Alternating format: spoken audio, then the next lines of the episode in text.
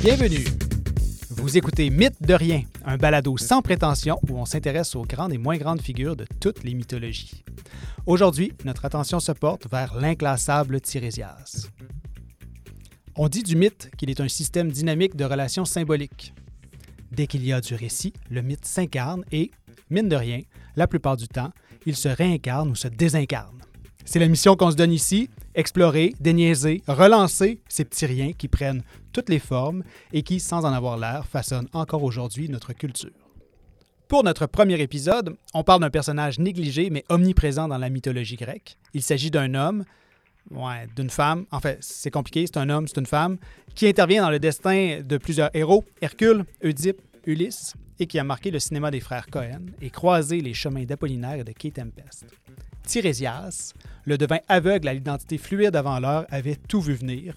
Sa catchphrase, on le verra, aurait pu être quelque chose comme Je vous l'avais dit, mais pourquoi est-ce que personne ne m'écoute jamais Mon nom est Nicolas Coton, je suis mythomaniaque, et pour m'aider à voir clair dans les entrailles de cette figure et à interpréter ses viscères, j'ai avec moi Julie. Julie Côté, devineresse des temps modernes. Maxime. Maxime Lecomte, tapocheur de serpent. Et Frédéric. Frédéric Julien, l'œil bien ouvert sur l'actualité du mythe. Et pour ce premier épisode, on aura aussi la chance de nous entretenir avec une invitée toute spéciale. Il s'agit d'Alice Michaud-Lapointe, chargée de cours, écrivaine et critique de cinéma, qui viendra en fin de parcours discuter avec nous de la figure du devin au cinéma, notamment autour du film Tirésia de Bertrand Bonello, sorti en 2003 et qui fête ses 20 ans cette année. C'est parti!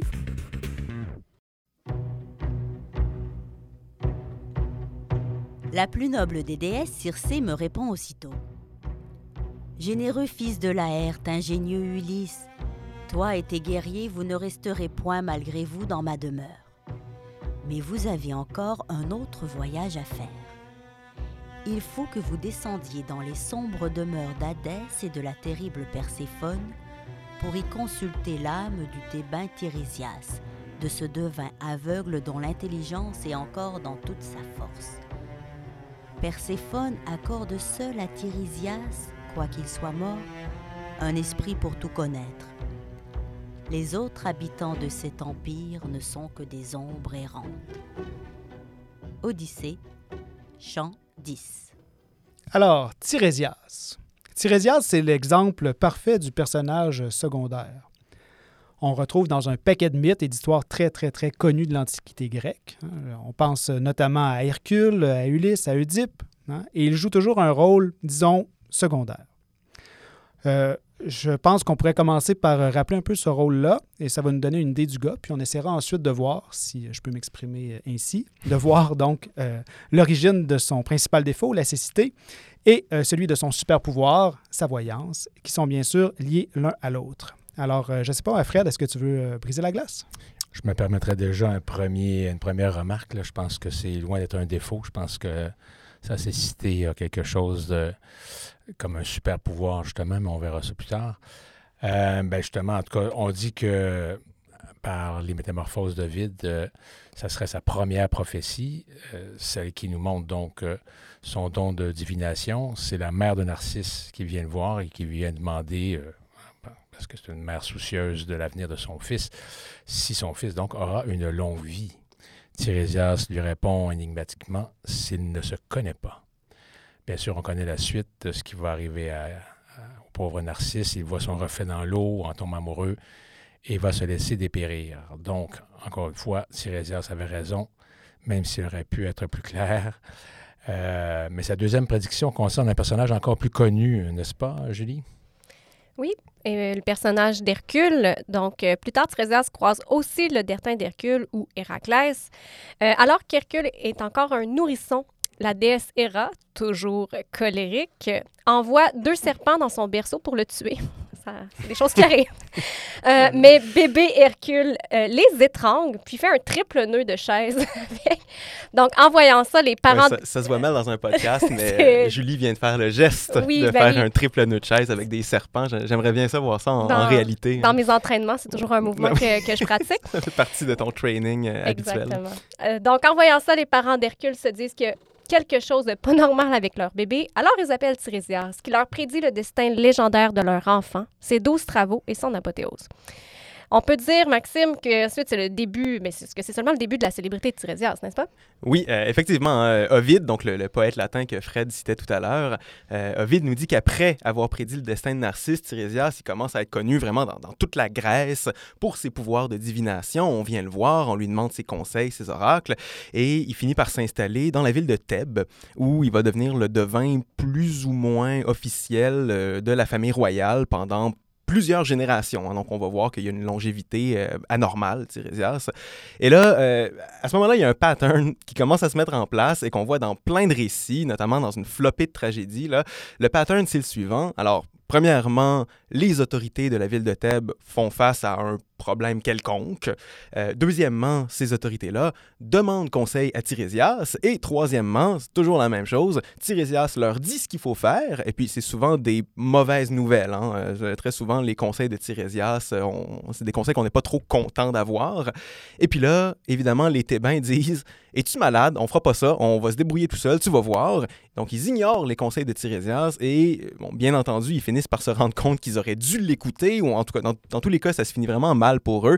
Euh, tiens, Nicolas, est-ce que tu voudrais nous, nous régaler avec un exemple d'à quel point les choses peuvent mal tourner quand on n'écoute pas Tirésias Bien sûr. Alors, mal tourné, euh, on pense tout de suite à Dionysos, euh, évidemment, euh, Mhm. celui avec qui on ne doit pas se, euh, se frustrer. Donc, ce qu'ont pas compris les Thébains, c'est-à-dire les habitants de la ville de Thèbes, c'est qu'il faut toujours, comme tu le disais, écouter Tirésias, même quand ça fait pas ton affaire. Alors, ce qui arrive dans les Bacchantes, ça c'est la tragédie d'Euripide, c'est que Dionysos décide de débarquer à Thèbes avec une ferme intention, celle qu'on lui voue un culte. Thèbes, c'est sa ville, faut-il le rappeler? En fait, c'est la ville de sa mère, Sémélé, qui est une mortelle. hein. Et donc, il arrive à Thèbes. Vouez-moi un culte, s'il vous plaît. Évidemment, Tirésias conseille fortement à Panthée hein, d'honorer Dionysos, euh, qui n'a pas la réputation d'être, comment on pourrait dire ça, euh, super fréquentable. Ouais, il n'y a pas la réputation de dire s'il vous plaît non plus. hein, Non, comme tu faire dire, là, c'est pas. euh, et l'idiot, l'idiot s'est panté dans cette histoire-là. Euh, il va pas l'écouter. En conséquence, Dionysos, frustré, va écouter, va envoûter en fait toutes les femmes de Thèbes qui vont devenir folles au point de démembrer le pauvre Panthée. De Panthée à Pantin, il n'y avait qu'un pas à franchir.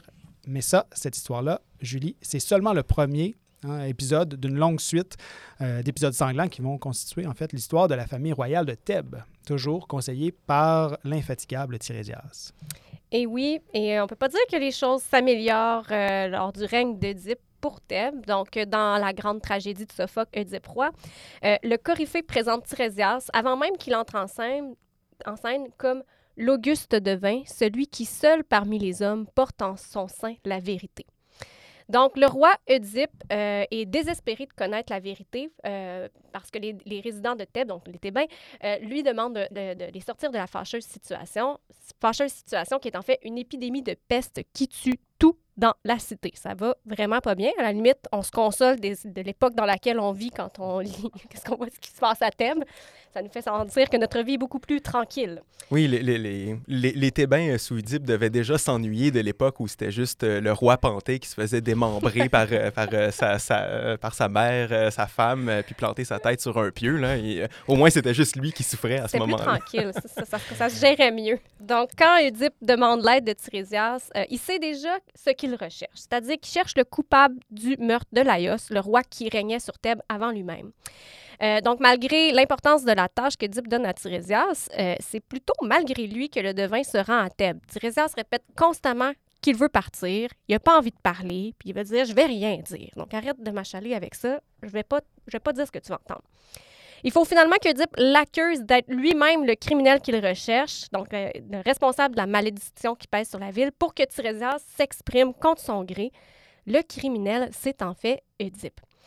Donc, euh, malgré la clarté avec laquelle Tirésias révèle la vérité qui est, recherchée par Oedipe, euh, le roi reste incrédule. Donc, Forcément, on le, présente comme coupable.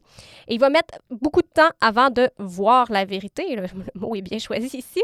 Donc, voir la vérité dans, dans ce que Tirésias euh, lui dit. Voir la vérité en face. On peut, le- voir comme ça aussi. Euh, on peut retenir de cet épisode qu'Édipe remet en cause les dons divinatoires de Tirésias euh, en affirmant que sa cécité ne pouvait lui permettre de voir la vérité. Et Tirésias va répondre à ça Tu me reproches d'être aveugle, mais toi, toi qui y vois, comment ne vois-tu pas à quel point de misère tu te trouves à cette heure? Il y, a, à- il y a le sens de la répartie de Ah, vraiment? hein, c'est quelque chose qu'on faut, faut lui reconnaître. faut lui reconnaître. On dirait que c'est c'est- scripté. Ouais, on dirait hein, que c'est arrangé. Ah non, il s'est envoyé une réplique. Il n'y a pas seulement Ouais. le don de la voyance. Donc, euh, peu après ça, le devin y va de sa propre prédiction. Cet homme qui voyait, donc Édipe, sera aveugle et il sera réduit à mendier et à quitter sa cité, ce qui arrivera, comme on le sait, à Édipe une fois que euh, la, véri- la- la vérité concernant la mort de son père et son concubinage avec sa propre mère sort au grand jour. Oui, pa- pa- parce que son, premier réflexe, c'est tout de suite, euh, il, il apprend qu'il a tué son père et qu'il a eu des enfants avec sa mère. Et son premier réflexe, c'est de prendre une broche puis d'aller se crever les yeux. Mais oui. Co- comme, on- comme on ferait tous. On Euh, je- les yeux à moins. Oui, ouais, c'est vrai. Euh, oui, mais- mais- puis bon, c'est c'est pas fini après ça, hein, parce que avec euh, là, on a eu l'histoire de Panthée, on a eu l'histoire d'Oedipe, et puis encore une génération après, donc on a dit que Tirésias vit longtemps, là, une génération après, ce sont cette fois-ci les fils d'Oedipe, donc Éthéocle et Polynice, qui se font la guerre pour savoir qui va diriger Thèbes, donc qui va hériter, euh, voilà, qui, qui va diriger la ville. Dans, dans les Phéniciennes, donc c'est une autre tragédie d'Euripide, Créon, alors Créon, c'est un personnage politiquement important à Thèbes, donc c'était le, c'est le frère de Jocaste, alors le beau-frère d'Oedipe. Créon demande à Tirésias, toujours, donc notre devin aveugle, comment faire pour repousser l'armée de Polynice qui attaque la ville. Et Tirésias lui répond que s'il veut sortir vainqueur du conflit, donc si Créon veut réussir à défendre la ville, il faut qu'il égorge son propre fils, Ménécée, pour le sacrifier à Arès, le dieu de la guerre. Alors quand on disait tout à l'heure que les, euh, les conseils de Tirésias euh, sont, sont pas toujours suivis, c'est parce qu'il y a une raison. Alors Créon, évidemment, ne veut pas sacrifier son fils. Il refuse et dit T'es-tu malade? Je vais prendre mes chances, je vais trouver une autre solution. Et puis, euh, mais il se trouve que euh, Ménécée, son fils, donc le fils de Créon, a assisté à cette conversation-là et donc, euh, par patriotisme, il décide de s'égorger lui-même pour assurer la victoire de sa ville. Il dit je- Écoute, j'ai pas besoin de papa pour me tenir le couteau, je suis un grand garçon, je suis capable de faire ça tout seul. Et donc, il se Contrairement à Isaac. que- oui, c'est ça, que, euh, contrairement à Isaac. En, en- en même temps, pour ce qui est d'Abraham, euh, bon, c'est quand même, si je me rappelle bien, c'est la parole divine elle-même. C'est Dieu lui-même qui lui demande de sacrifier son fils. Mhm. Euh, Ouais, puis il n'est pas question ici de, de, de devin, en tout cas, dans la Bible, ça c'est certain. Non, c'est ça. Alors, quand, c'est un homme, quand c'est Tirésias, c'est beau être un devin, mais quand il dit de sacrifier ton, ton fils, tu peux. C'est plus facile de remettre en question. Remettre ça en doute, Ouais, ouais. ouais, de remettre en doute ce qu'il dit. Euh, bref, alors, Ménécée euh, s'égorge lui-même. On s'égorgerait à moins. on, se... ouais, on se crèverait les yeux à moins, on s'égorgerait à moins. Euh, et euh, bon, par son sacrifice, il assure la victoire de la ville, mais bon, Créon a perdu son fils comme ça, sinon ce serait pas encore une fois une tragédie. Donc Nicolas, je- bon, j'imagine qu'on peut dire que dans ce cas-ci, tout est bien, qui finit bien, puisque la ville est sauvée, même s'il a fallu égorger un innocent euh, sous les ordres de Tirésias. Oui, on peut dire ça, mais on peut aussi dire que euh, la vie à Thèbes n'est pas exactement ce qu'on pourrait appeler un, un long fleuve tranquille. Euh, non, non. No- Notamment parce que, longue histoire courte, on, on va revenir là-dessus euh, certainement un jour. Dans Antigone, la, la pièce de Sophocle, l'histoire se poursuit et, comme, comme on le sait, Créon refuse d'offrir à Polynice donc une, une sépulture qui a, qui a de l'allure. En même temps, Polynice, le gars, il, a quand même attaqué sa, propre ville. Et euh, donc, Antigone, la sœur de euh, Polynice, euh, fait donc son possible pour essayer de, concilier Créon, de lui demander que ses frères soient en- enterrés tous les deux à leur juste valeur, peu importe le camp qu'ils ont, auquel ils ont adhéré. Et Créon, bien sûr, refuse obstinément et finit par décider de l'enterrer, elle, vivante. C'est là que Tirésias intervient. hein. Et, euh, demande à Créon de faire preuve d'indulgence, bien sûr, pour le bien euh, de la communauté, et d'enterrer Polynice. Créon fait ce que tous les gens en situation de pouvoir qui sont confrontés à Tirésias fait. Il ne l'écoute pas et s'entête à, à- faire en sorte que euh, euh, Polynice ne soit pas enterré. Mais il va éventuellement changer euh, son fusil d'épaule, comme on dit. Mais là, il va être trop tard. Il va le faire au moment où son fils euh, Aimon et sa femme Eurydice se sont eux-mêmes donné la mort. Je pense que- je pense qu'à l'époque, on disait changer son glaive d'épaule. Change- changer Le- son la- ouais, L'expression a changé depuis. Ça a quand même ajouté une chose, c'est que euh, Créon le fait vraiment, oui, au, au nom de la, de la communauté, mais il le fait aussi au nom des dieux. Mhm. Parce que, on, on le dira plus tard, mais Créon, c'est vraiment, c'est lui qui a l'oreille des dieux. C'est lui qui, qui, qui, qui veille à l'harmonie et à la vérité. Hein. Il n'arrête pas de le dire d'ailleurs, c'est toujours au nom de la vérité qu'il le dit. Mhm. Et la vérité, on le sait. Euh, Tu veux dire Tirésias? Est-ce que j'ai dit. euh, Cré- Crayon. Crayon, Mais oui, pardon, oui, non, oui. excuse-moi, euh, on était parti sur autre chose, mais euh, c'est Tirésias. Donc, Tirésias, c'est celui qui parle au nom des dieux et qui Mhm. ré- rétablit toujours donc l'ordre, l'ordre cosmique, puis euh, l'ordre qui vient de la vérité. là. Définitivement. Tu fais, tu fais bien de, de faire cette précision-là. Euh, revenons euh, à Antigone. Euh, donc, encore une fois, longue histoire courte. Tout le monde est mort, sinon ce ne serait pas une tragédie. Dans cette pièce, donc, pour en revenir à Tirésias, non seulement Créon affirme que tous les devins sont à l'argent, hein, c'est un peu ce qu'il ce ce dit. Oui, Ouais. c'est un- ben, il, il traite même, il parle de- d'engeance, donc de devins qui sont à l'argent. Ouais. Alors, C'est pas, une rien. réputation qui traîne derrière eux. Je sais pas, on le voit d'ailleurs dans Astérix, hein, quand on, quand on voit le- ceux qui Oui. connaissent l'album Le Devin, là, on voit bien qu'il est à l'argent lui aussi. Ouais. C'est c'est C'est effectivement. En fait, c'est un charlatan, mais bon, ça, c'est Ouais. une autre histoire. Euh, et euh, Créon considère donc aussi que, évidemment, la, la cécité de Tirésias, c'est en, en quelque sorte un défaut, un malheur. hein. Euh, Ce à quoi Tirésias va lui répliquer avec sa, sa répartie euh, légendaire dont on parlait tout, en- tout à l'heure Aveugle toi-même. Hein? Pas besoin d'être aveugle pour ne rien voir. On peut très bien s'aveugler en pleine possession de ses deux yeux. Celui qui dit, c'est lui qui l'est. Exact. C'est ça, le- Mhm. Ouais, la leçon. On- on- quand, même, quand même, je veux dire, rendu là, là, rendu dans Antigone, on comprend pourquoi Créon euh, a des doutes et puis euh, accuse Tirésias d'être un charlatan puis veut pas l'écouter parce que, c'est- comme on vient de le dire, son premier fils s'est déjà lui-même sacrifié sous les conseils de Tirésias. Donc, il a déjà perdu un enfant à cause de Tirésias, le pauvre Créon, le régent de la ville. Et puis là, une deuxième fois, Tirésias lui donne des conseils et donc là, il, il veut pas l'écouter. Puis c'est parce qu'il a pas suivi ses conseils cette fois-ci que euh, que son autre fils va mourir, que sa femme va se tuer aussi, que euh, bref. euh, Mais là, dans ce cas-ci, c'est c'est qui essaie de justement d'éviter les dégâts, là, on s'entend. Oui, oui, c'est ça, absolument. C'est- euh, Il y a aucune situation gagnante pour le pauvre Créon finalement. C'est vraiment. puis si euh, Créon qui apparaît aussi dans Oedipe Roi, euh, dans cette tragédie-là, il, il ment- quand Oedipe lui reproche en fait de, de vouloir prendre le pouvoir, il lui dit qu'il n'a aucune envie de régner. Non, Oui. c'est ça, exactement. Il dit pourquoi je régnerais si je peux vivre au palais sans Oui. avoir la responsabilité qui vient avec? Donc forcément, on voit dans Antigone qu'il il a, ben, il y a un concours de circonstances qui a fait en sorte qu'il n'a Mhm. pas eu le choix de régner finalement. Donc c'est quand même un peu contre son gré qu'il le fait. Oui, c'est vraiment le pauvre type qui a rien demandé à personne et puis qui se retrouve avec euh, sa- sa femme suicidée, ses deux enfants morts, puis, euh, puis il se retrouve seul à la fin de, de Antigone. hein. Il est Mhm. complètement isolé et puis. euh, ouais, Ouais. c'est- La solitude des grands. ouais. Ben, c'est un personnage tragique, hein, finalement, c'est ça. Je pense que c'est ça qu'on essaye de dire. Là. Ce- Cela dit, ce qu'on appellerait aujourd'hui les biais cognitifs font que toute personne euh, placée où elle est comme, comme Édipe ou comme Crayon n'a pas envie d'entendre la vérité.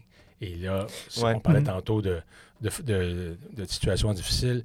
Tirésias, il, il, aussi il exerce aussi un métier dangereux. Ah, Parce absolument. qu'il pourrait Ouais, ouais. très bien être zigouillé par ces gens-là. Là, on- Ben, il, se fait, il se fait souvent menacer, hein, d'ailleurs, que ce soit par, euh, par Créon, par Oedipe, par, euh, par Panthée. euh, tous les gens qui le conseillent lui disent euh, finalement de se mêler de ses affaires, même si des fois c'est eux qui sont allés le voir. Euh, Ben, c'est ouais. pour ça que ce qui est intéressant aussi, quand on le voit aller, en tout cas, ce qu'on peut deviner dans la pièce, dans les pièces, là, dans le cas présent, donc de Sophocle, c'est que il faut aller le chercher, hein, euh, Tirésias. hein. Il, y a, il y a un garçon, d'ailleurs, qui le suit constamment, puis on va le chercher pour l'amener au palais, mais il, il habite, vi- il habite visiblement pas dans le palais. Mhm, ouais. Euh, il se tient loin, autrement dit, du pouvoir, même si, à quelque part, il y a une fonction qui lui donne du pouvoir et qui lui donne même la possibilité de parler d'égal à égal avec ces, ces dirigeants-là, ce qui est quand même assez euh, intéressant. On parle Ouais. de personnages secondaires, mais personnages secondaires qui ont un, qui ont un, un poids euh, Non négligeable. non négligeable. Ouais. Ouais, on Puis euh, on aura là probablement l'occasion d'y revenir euh, tantôt dans la deuxième partie, mais cette question-là du, du rapport de la divination à l'argent, je pense que c'est quand même Créon met le doigt sur, sur quelque chose parce qu'on regarde nos, nos devins modernes et puis Mm. euh, c'est indissociable de cette question-là. Hein, fait. Donc on n'en est pas sorti du. euh, Certains ont même fait des, des- des- des best-sellers. Euh, Paco, Rabanne, qui est mort il y a quelques, quelques années, avait des prédictions extraordinaires de fin du monde, tout ça. Mais à un moment donné, c'est presque, presque mieux pour eux de, de mourir un, un jour ou l'autre parce que leurs leurs prédictions ne sont jamais bonnes. Bon, parlons-en de mourir. Ouais, euh, ouais, justement, ouais. avec, avec Tirésias, il y a ça aussi, hein, mine de rien, ou mythe de rien, si vous me permettez le jeu de mots plate. Euh, quand on regarde ça froidement, froidement Tirésias, il a quand même vécu pendant l'équivalent de, de sept générations, donc euh, intuable ou presque, mais, euh, ou increvable, on pourrait dire, comme les yeux d'Oedipe. euh, Oui. euh, mais euh, donc, il va mourir à la fin de cette... Aux yeux d'Oedipe. Contrairement aux yeux d'Oedipe. Il va, il va quand même mourir euh, à la fin, sauf qu'évidemment, on ne se débarrasse pas de Tirésias, euh, se débarrasse pas de Tirésias qui veut. Et euh, il va continuer d'exercer euh, sa profession euh, en, en recueillant de l'argent ou non, même au fond des enfers. On- euh, on, Fred. pourrait même, on pourrait même dire, oui, c'est ça, j'allais, j'allais en parler. On pourrait dire que c'est le premier mort-vivant, peut-être, de l'histoire de, la- de l'imaginaire occidental, parce que, je il est littéralement aux enfers, comme tu viens de le dire, mais tout en étant parfaitement, euh, je dirais, maître de ses, euh, de ses, de ses émotions, de sa, de sa vie. hein. Donc, il continue encore à professer justement la Mhm. vérité. C'est le- la, la question du mort-vivant, c'est exactement, euh, c'est exactement ce que Luc Brisson dit dans son livre sur euh, cette espèce Ouais. d'analyse structurale euh, de, des, des versions du mythe de, de Tirésias. On va en reparler, bien sûr. ouais. Ben, c'est ça. Donc, alors là, ce, que, ce qui a déjà été dit, c'est que donc euh, euh, Ulysse doit, euh, sous les conseils donc de Circé, doit aller consulter Tirésias aux enfers.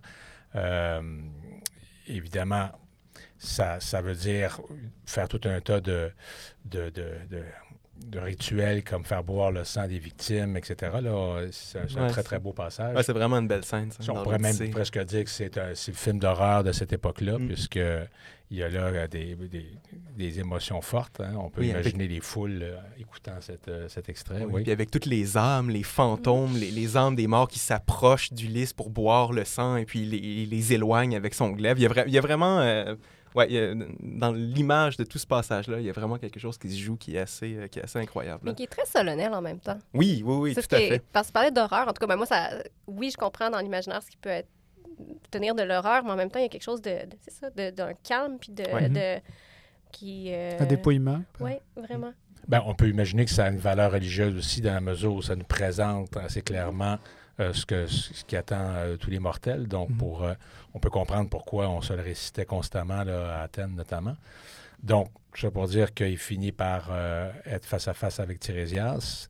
Et Tirésias lui, lui révèle, lui annonce dans un langage tout à fait clair euh, que son, son, retour va être un long voyage, absolument pas tranquille, effectivement, dans ce cas-ci aussi, et que qu'il va subir, bien sûr, la colère de Poséidon. pour ceux qui ne le sauraient pas, donc, ça, ça veut dire, euh, Poséidon, c'est quand même le père du fameux cyclope Polyphème, hein, qui... euh, que, que, que Ulysse a contribué à rendre aveugle. hein. Donc, on, l'autre clin d'œil. Oups. Oui, on, on- on revient, on, on revient toujours aux yeux crevés. Hein. Ah, ça écoute, fait, je sais pas, je ça pense fait que c'est 10-15 un- minutes qu'on parle, puis Oui. ça fait au moins 3-4 fois qu'on parle de, quel- de monde qui se crève les yeux. là. Je pense que c'est un terme a une obsession. Euh, euh, ben, oui. juste- Ben, c'est le, c'est le sens par excellence chez les Grecs. hein. On on n'en sort pas. oui, ça, c'est euh, peut-être eux qui avaient une obsession finalement. Oui, exactement. on est- Et, euh, et donc, il va rentrer euh, à bord d'un navire étranger pour retrouver enfin Ithaque. là. Donc, vous voyez un peu.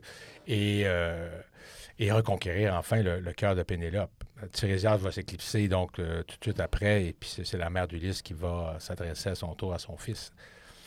Mais c'est un magnifique passage. D'ailleurs, Ouais. euh, on en parlait justement avec Maxime. euh, Oui, oui, ben, on euh, oui, c'est ça, on, on- en parlait, on en parlait un peu si plus tôt, là, mais il y a vraiment euh, ce passage-là de Ulysse qui descend aux enfers pour demander à Tirésias des conseils sur, euh, sur comment revenir à la maison. C'est vrai, ça a toujours été, bon, c'est une histoire de goût personnel, là, petite parenthèse, mais ça, ça a toujours été un, un des passages qui m'a fasciné le plus dans, dans toute l'histoire de la littérature, c'est ce que dit Tirésias à Ulysse, hein, les conseils qu'il lui donne pour retourner à la maison. Alors, je, je sais pas, on, bon, on en a déjà parlé un peu, mais euh, Tirésias lui dit, écoute, si tu veux revenir chez toi, euh, puis te défaire de la malédiction de Poséidon qui te poursuit depuis, euh, de- depuis très longtemps, euh, une fois que tu vas être revenu chez toi, même après, après 20 ans d'errance, ça fait 20 ans que tu n'as pas vu ta famille, ta femme et tout ça, une fois arrivé chez toi, tu pourras pas rester là. Il va falloir que tu repartes tout de suite et puis euh, que, tu, euh, que tu prennes le bateau et que tu ailles sur le continent parce que Ulysse vit sur une île à, à Ithaque.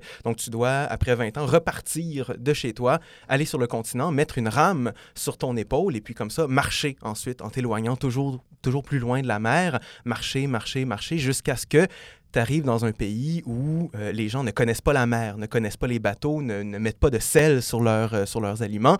Et tu sauras que tu es arrivé à cet endroit-là quand tu vas croiser quelqu'un comme ça par hasard qui va pointer la rame que tu as sur ton épaule et te demander c'est quoi cette drôle de pelle à grain-là avec laquelle tu te promènes sur ton épaule? Et donc là, une, une fois que quelqu'un t'aura demandé ça, tu sauras que tu es arrivé.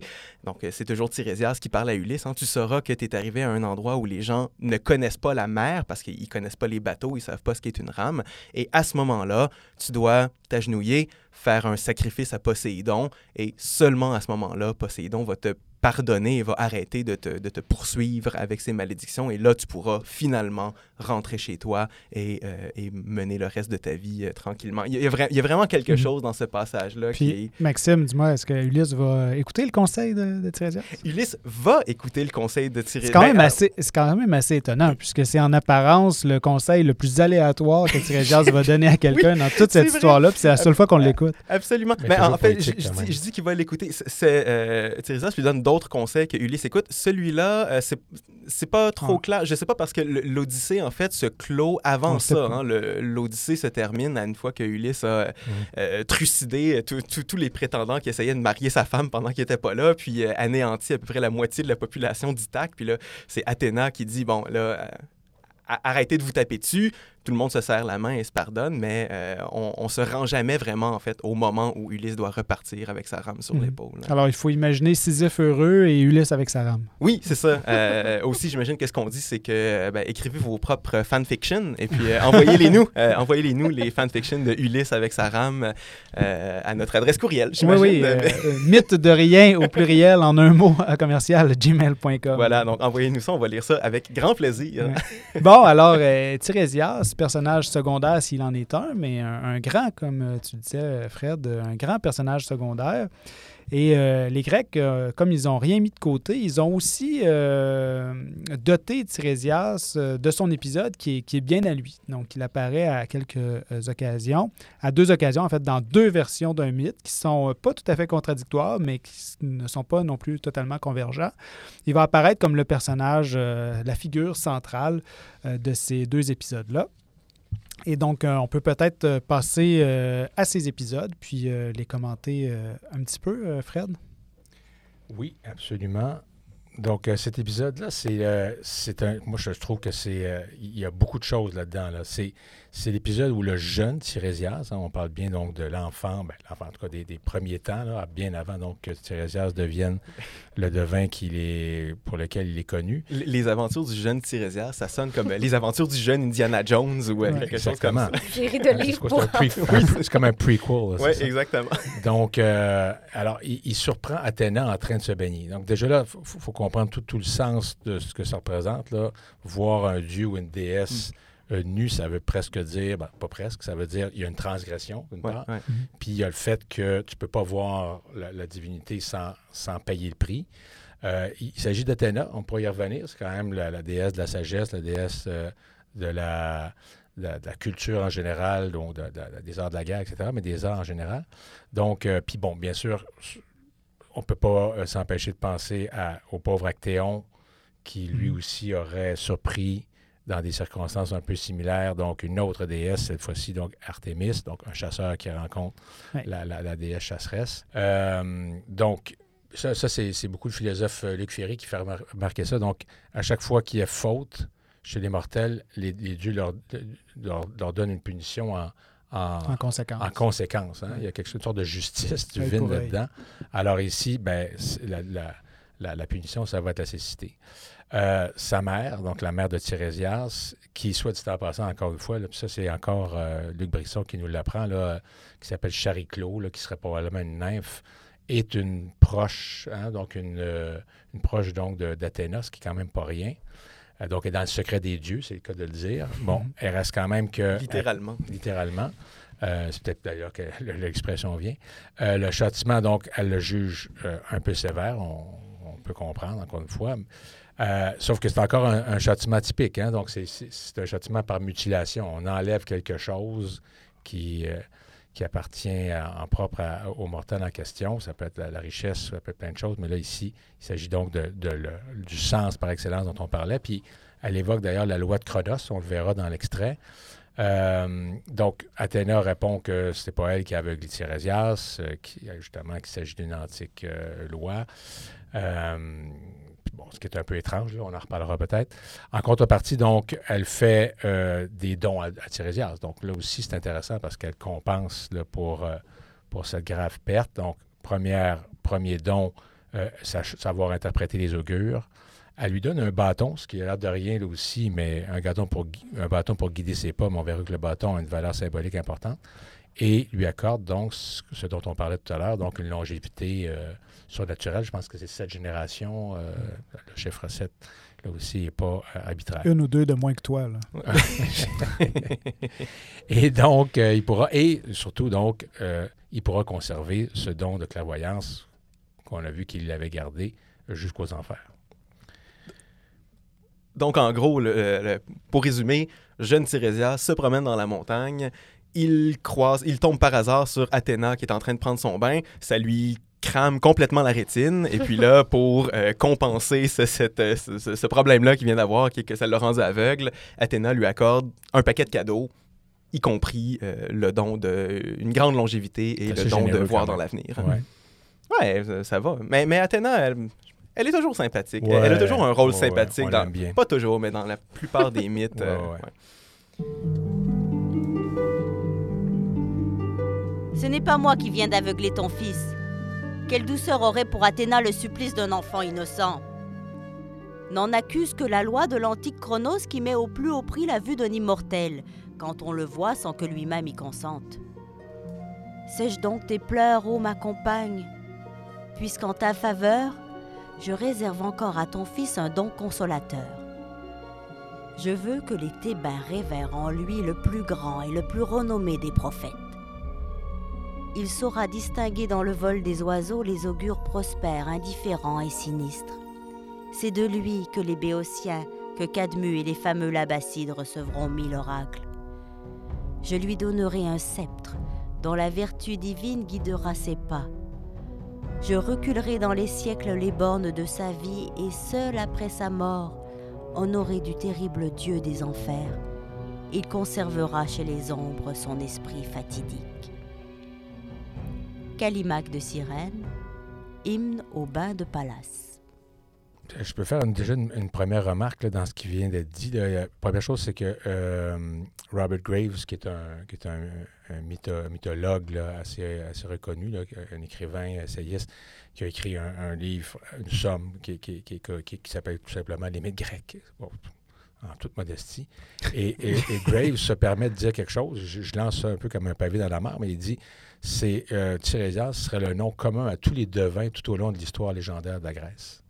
Autrement c'est comme si finalement on, attribuait ce nom-là à un peu toutes sortes de devins qui, passent par ce qu'on a vu jusqu'à maintenant. On a vu qu'il y, a quand même pas mal de récurrences. C'est un archétype finalement. Oui, exactement. Hein, ce qui expliquerait notamment la question des sept générations aussi. Exact. Hein, il est toujours là quand on a besoin de lui ben dans l'histoire, finalement. C'est le devin de service. toujours là, on ne l'écoute pas. Ouais, oui, c'est ça la deuxième chose que je voudrais aussi faire remarquer, c'est la, question, donc, euh, dans la traduction qu'on a, qu'on a choisie, hein, ça, vaut ce que ça vaut, mais je pense que c'est intéressant déjà de l'avoir nommé comme ça. Il parle de sept. Oui, c'est ça, je voulais t'entendre hein, là-dessus. Ben, c'est qu'on parlait de bâton tout à l'heure. Hein, c'est quand même un des quatre dons, si j'ai bien compris, de les quatre dons qu'il reçoit. Il y, a, le bâton, ça a l'air important. On comprend qu'un aveugle a besoin de quelque chose pour le guider. Ce n'est pas encore une canne blanche, mais ce bâton-là, euh, c'est vraiment littéralement l'axis mundi. C'est l'axe du monde. C'est un, symbole extraordinairement connu. Ça va devenir chez les rois, justement, littéralement le sceptre. Des fois, c'est hein, surmonté d'un globe. Bon, mhm. ça, va très, très loin. Mhm. Mais euh, puis c'est un, symbole. Euh, d'autant plus important qu'on va le retrouver aussi chez Hermès avec le fameux caducée, chez Asclépios. Bien, bon, pour, pour, quand même préciser que le, fameux caducée, c'est deux serpents qui s'entrecroisent. On va évidemment parler des serpents tout à l'heure. Hein. On ne pourra pas faire. C'est symbole de la médecine, donc, ici, pour ce qui est de Hermès et, Asclépios. Oui, hein. mais c'est le symbole de la médecine qui passe par ces deux opposés-là. Mm-hmm. Tous les opposés sont bons, là, bien, mal, hein, dont on peut se servir, parce que la médecine mm-hmm. se sert du, du poison comme bon euh, le, féminin et le masculin bien sûr mm-hmm. ça aussi ça va revenir pour euh, pour Tirésias Et puis, aussi, c'est, le bâton aussi est important chez Asclépios. Asclépios, qui est le dieu de la médecine. Là, c'est un seul serpent. Bon, c'est, encore autre chose. Mais en tout cas, ce fameux bâton-là va aussi revenir beaucoup comme, comme arme magique. Hein, donc, jusqu'au, jusqu'à la baguette de la fée. Bon, la baguette qui pourrait être aussi le fuseau, là, je ne veux pas aller trop loin là-dedans, mais bon, euh, la, fée, le magicien, bien sûr. Hein, les magiciens, même d'aujourd'hui, mm. se servent encore d'une baguette, euh, même si ça ne sert absolument à rien. Puis, bien sûr. ça dépend, hein, si tu y crois. As-tu déjà essayé de faire sortir un lapin d'un chapeau sans baguette? Sans baguette? Parce que, bonne chance. c'est ça. Donc, ce, bâton-là a l'air d'être quelque chose qui, est resté, même chez la sorcière. Bon, puis la sorcière, on pourrait rajouter le balai, mais bon, c'est encore autre chose. Peut-être que c'est un attribut féminin qui est, misogyne. Bon, on pourrait aller très loin avec ça. Mais donc, ce, ce, bâton-là est censé être en, bois de cornouiller. Puis le cornouiller, ce serait l'arbre de la divination. Donc, euh, et là, encore une fois, on pourrait, on pourrait faire un passage, puis je vais m'arrêter là parce qu'il y aurait trop de choses à dire, mais il y a un autre grand devin dont on pourrait parler, c'est Odin, donc c'est Votan, donc de, mhm. la, mythologie euh, nordique. Puis ce Votan-là, comme par hasard, ben, il se pend à, l'arbre du monde pour pouvoir obtenir le don de divination. Oui, puis, puis il lui manque un œil aussi à Odin. exactement. il se prive d'un œil. Il, sacrifie un œil pour mieux voir. là, on viendra, on viendra sur le fait qu'il y a là comme une sorte de vision intérieure qui nous permet de voir le mystère. On, peut, on peut-tu dire que ce, bâton-là, ou ce sceptre, ou euh, trident, ou euh, je ne sais trop, euh, est-ce que est-ce que c'est pas un attribut divin? Est-ce que, est que ça ne consolide pas l'idée que Tirésias c'est un, peu entre les deux? Entre les deux? le messager, l'intermédiaire, le chaman. Hein. le chaman, c'est toujours donc celui qui, qui est entre, entre le monde des, qui, fait le mm-hmm. pont entre le monde des des, des, des, mortels et le monde des dieux. Effectivement, tout à fait. D'ailleurs, le, le bâton joue un rôle important aussi dans la deuxième version du mythe de, du mythe de Tirésias. Peut-être que. Euh, Et des serpents, oui, Julie, veux-tu peut-être... Ben oui, je peux vous faire un, résumé. Euh, donc, Tirésias, en, voyant deux serpents s'accoupler, va les frapper avec un bâton et ça le transforme en femme. Hein? Qui l'eût cru? Donc, sept ans plus tard, il revoit les mêmes serpents, il les sépare à nouveau à coups de bâton et il redevient un homme. Donc, comme il connaît les plaisirs des deux sexes, Zeus et Hera l'appellent pour résoudre une dispute. Hein? Quelle surprise. Zeus et Hera qui se chicanent. Oui, c'est pas la première fois qu'on entend ça. Je pense que c'est ça, c'est récurrent, une chicane de couple entre Zeus et Hera. Donc, le, le, le nœud de cette dispute, ça, c'est peut-être... à moi, je sais que j'ai toujours le même type d'intervention, mais quand même, Zeus, c'est euh, pas... Oui, sauf qu'on doit dire que le sujet de cette euh, dispute, là, elle peut surprendre. Donc, qui de l'homme ou de la femme a le plus de plaisir sexuel? Tirésias tranche en faveur de Zeus. C'est la femme euh, qui, éprouve le plus de plaisir. Et là, devinez quoi? Hera est furieuse. Donc, elle va rendre Tirésias aveugle. Euh, donc, Zeus, en contrepartie, va lui accorder la science de l'avenir.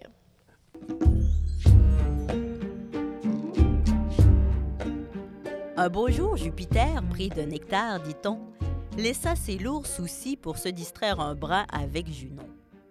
Blaguant, il lui dit Assurément, la volupté que vous éprouvez est plus grande que celle qui échoue au sexe masculin. Elle nie. On convient de consulter le docte Tirésias. Il connaît les plaisirs des deux sexes. Un jour, que deux serpents dans un bois verdoyant copulaient, il leur mit un grand coup de bâton. Du coup, prodige Il fut changé pour cet automne d'homme en femme. Au huitième, il revit les serpents et leur dit Vous, si fort que votre bastonneur passe d'un sexe à l'autre, aujourd'hui, de rechef, je vous fais bastonner. Les ayant refrappés, il retrouva sa forme et son aspect natif. Donc, chargé d'arbitrer ce burlesque procès, Tirésias confirme l'avis de Jupiter. Junon, trop dépité, dit-on, pour ce que vaut la cause, vous les yeux de son juge à la nuit éternelle. Mais le Tout-Puissant Père des dieux, car nul Dieu n'a le droit d'invalider les actes d'un autre Dieu, en échange de sa vue perdue, lui accorda de connaître l'avenir et soulagea sa peine par cet honneur. Ovide, Les Métamorphoses, livre 3. Il aurait peut-être été intéressant euh, de, de mentionner euh, à nos, lec- à nos auditeurs que euh, Jupiter est en fait, euh, Zeus et que Junon et Héra, peut-être, ça peut porter- ben, jeter un peu de confusion. Oui, ben parce que c'est un extrait d'Ovide, donc c'est un poète latin, alors il utilise les noms latins de, de ses dieux. oui. Oui, c'est pour ça que généralement, j'aime bien faire dire Héra, Junon et Zeus, Jupiter. Est-ce que je peux juste encore. Oh, excuse-moi, mais juste une petite parenthèse. Re- reparlant encore de Robert Graves, qui, je, je je le reprécise, est une sorte d'autorité, mais il dit toujours des choses assez surprenantes. J'apprenais en lisant donc, sur lui dans, dans le fameux les, les, euh, les mythes grecs que Thérésias aurait été une prostituée célèbre alors qu'il était femme à ce moment-là. Donc, est-ce que. C'est- que ça lui permettait? ça, hein? Oui, genre- C'est comme il a inventé ça. Il a dit Visiblement, il a expérimenté la relation sexuelle, puisque si on lui demande la- l'avis sur la vrai. question de la jouissance, il doit avoir joui. Mais il a des dons divinatoires. Sauf que. Ah non, il les a pas mais ils encore. ont- dans pas cette encore. version-là, ils n'avaient pas encore. D'accord, non, d'accord. c'est ça. Donc, justement, là, on a parlé beaucoup euh, de, de la question de la, de la divination, la question de la- de l'aveuglement. Je pense qu'avec ce deuxième extrait-là, ça nous amène sur un, un autre pan de ce, de ce mythe-là. C'est la, question de- du double genre de, de Tirésias. Et, et au-delà de, de ce double genre-là, la question de, de la fluidité du genre. Parce que Tirésias, c'est non seulement celui qui a les deux, mais c'est celui qui est passé de l'un à l'autre et qui est repassé l'autre. Je ne sais pas si... euh, ben, J'aimerais vous entendre là-dessus. Je ne sais pas si quelqu'un... euh, Oui. Mais ju- ju- encore une fois, juste une toute petite, euh, une toute petite précision. Là, euh, c'est encore Robert Graves qui, euh, qui précise que la. Que- parce qu'on on peut quand même s'étonner du, du fait que ce soit si important de, de voir des, des serpents se- euh, copuler puis de vouloir leur donner des coups de bâton, là, même si Max déjà se présentait comme tapocheur dès le départ. là. Oui, c'est parce que je- je- j'essaye de trouver n'importe quelle solution qui va me donner des dons divinatoires. Et puisque ça, marchait avec. Tirésias. Ou changer de sexe. Ou changer de sexe. Là, ça. Donc, quand je me promène sur le Mont-Royal, si jamais je croise une couleuvre, là, je- vous allez me voir euh, chercher frénétiquement un bâton pour essayer de taper dessus, juste les, au cas où. Les euh, animaux, euh, les, les- les amis des animaux euh, Perds- vont s'interposer, Perds j'espère. pas ton temps avec une couleur. T'en c'est ça. deux, ça en prend deux. Ouais, Mais c'est ça, mais Gra- Graves disait qu'en en, en Inde du Sud, encore aujourd'hui, bon, à l'époque où il écrivait, là, euh, c'est encore une, euh, un signe de, de malheur que de voir des serpents euh, copuler. Donc, on peut Ah imaginer, ouais, ok. on peut imaginer qu'il y a quelque chose là euh, de, de très symbolique là, qu'on- qu'on- qu'on- dont on perd un peu la, la- la substance aujourd'hui. là. Mais euh, évidemment, c'est des serpents qui copulent. On parle de changement de sexe. Donc, il y a quelque chose, effectivement, là, que j'aimerais vous entendre euh, euh, interpréter parce qu'il me semble que c'est chargé de sens. Ouais, ben on, euh, a- alors finalement, on, on a comme deux versions. Du, il y a deux explications différentes, concurrentes, pour expliquer euh, l'origine des pouvoirs de Tirésias, hein, donc de sa voyance. Alors, une explication où il voit Athéna se baigner et l'autre explication où, euh, où il sépare deux serpents là, qui sont en train de s'accoupler à coups de bâton. Euh, tu, parlais, tu parlais des serpents il y a une seconde, Fred. Il y a vraiment dans dans la pensée grecque, il y a cette idée-là que les serpents sont des êtres plus ou moins hermaphrodites, ou en tout cas, euh, il y, a- y y cette idée-là que les serpents qui s'accouplent, hein, ils s'enroulent l'un sur l'autre, et puis ça donne l'impression, alors là, c'est euh, Aristote qui en parle dans l'histoire des animaux, dans son histoire des animaux, il dit quand les serpents s'accouplent, ils s'enroulent l'un sur l'autre, et puis ça donne l'impression d'un animal unique Mm. qui aurait deux têtes et qui possède les deux sexes. Donc, il y a vraiment... Androgynie. hein. C'est ça. Donc, dans, dans la pensée grecque, il y avait déjà une espèce de lien euh, entre le serpent et l'idée de posséder les deux sexes en même temps, ce qui expliquerait peut-être que euh, en les, en les séparant à coups de bâton, finalement se retrouve lui-même à, euh, à avoir cette, euh, cette caractéristique-là. Ben, là, là où on- le, serpent joue énormément, de, prend énormément de place, en tout cas dans, dans- l'histoire de Tirésias, c'est que il y a tout, tout ce que tu viens de dire, puis il y a le fait que, euh, juste pour revenir à l'idée des deux sexes, c'est que un- le, serpent, c'est un, c'est un animal chtonien, hein, donc c'est un Oui. animal de la terre. Et puis, on verra peut-être plus tard là, que bon, les, les sibylles, là, qui sont justement des, des, des- des- des oracles, qui sont des divineresses euh, dans, le, dans le fameux temple de Delphes, ben, euh, ou la, en tout cas la pitié à, tout le moins. Là. Euh, donc, elles, tiennent, elles tiennent ou elles tiennent leur, euh, leur inspiration de la terre. Il y a une mhm. faille littéralement dans le sol du, temple. Alors, par animal chtonien, on entend animal lié à la terre. Lié à Gaïa, même. C'est un animal sacré de Gaïa. Donc, ça, c'est important de le comprendre. Donc, il y a déjà quelque chose de très féminin, parce que Gaïa, en tout cas, chez les Grecs, c'est l'élément féminin. Puis en même temps, bien sûr, on ne peut pas se sortir du fait que chez, le, serpent, il y a quelque chose de phallique. donc, on, est toujours dans, dans, ces, euh, ces, grands symboles-là. Mais, euh, mais toute l'histoire même de, de, la, divination est liée au serpent. Donc, euh, si, on veut juste revenir à, au temple de Delphes en question, mm-hmm. on, se rappelle que c'est c'est Apollon qui vient à bout mm-hmm. de, de Python. Python, qui est un énorme serpent. Hein, donc, et qui, il a, après avoir vaincu Python, hein, donc il finit par fonder ce temple-là mhm. et il, a installé donc cette pitié. Ouais, c'est l'origine de la faille aussi, je me souviens bien. Hein, c'est le, Python qui, qui, pourrit littéralement. Puis qui, et dont, et dont les émanations, ben, c'est ça, la pourriture donc émane de la terre, hein, c'est mhm. ça. Donc qui, qui, donne inspiration. Puis là, on est vraiment, quand on est dans les pitiés, là, on est vraiment dans un langage extrêmement codé. Puis là, il y a des. Mais là, ces émanations-là qui seraient ce qui donne à la pitié son. Euh, ben, son inspiration. Euh, c'est délire. c'est délire, finalement. elle, sniffe du gaz et puis elle, elle, spinne des prophéties comme ça. Là. Exact. puis, puis là, là, aussi, bon, je, juste un petit détour. Là, autant chez les, dans, dans, le monde biblique ou en tout cas dans le monde juif, euh, la, la, divination, ou en tout cas les prophéties, c'est un monde d'hommes. Autant chez les Grecs, vous avez remarqué, c'est un monde de femmes, généralement.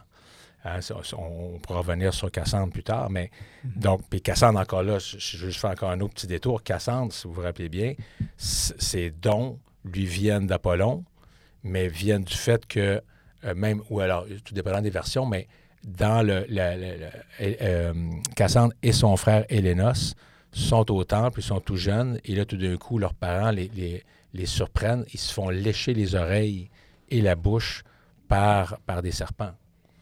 Hein, donc, c'est comme si à chaque fois le serpent était lié à la, à la divination. Oui, c'était mon autre choix de présentation. J'ai hésité entre Tapocheur de serpent et euh, Maxime Lecomte, toujours à la recherche de couleuvres pour lui licher les oreilles. Hein, c'est J'hésitais. il, y aurait, euh, il y aurait beaucoup à dire aussi sur le, le parallèle qu'on pourrait faire avec toute la tradition judéo-chrétienne, la question du serpent, du genre aussi, hein, chez Adam et Ève, euh, de, la, divination, ultimement aussi, euh, dans un certain sens, puisque c'est quoi le serpent dans, dans la Genèse? C'est celui qui, qui vient tenter pour euh, le, fruit de la connaissance de mm-hmm. l'arbre du bien et du mal. Hein. donc, c'est une, question peut-être pas de clairvoyance, mais de, ben, de voir clairement. De vérité. Ben oui, une certaine vérité aussi. je veux il n'est pas, tout faux dans, dans, sa, dans sa à la tentation qui, qui impose euh, aux deux premiers humains. Bon, écoutez, euh, je pense que c'est ce qui met fin à notre première partie euh, de cet épisode sur Tirésias. Vous pouvez nous retrouver tout de suite pour la seconde partie qui sera un tour de table où on abordera ensemble les reprises plus ou moins contemporaines de cette figure.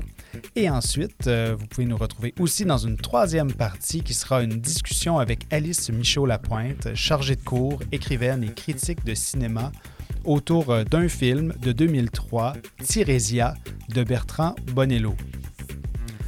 En attendant, eh n'hésitez pas à nous écrire sur notre page Facebook. Vous cherchez Mythe de rien et vous allez nous trouver, ou bien à nous écrire euh, sur notre Gmail, mythe de rien, mythe au pluriel, à commercial, gmail.com. À tout de suite!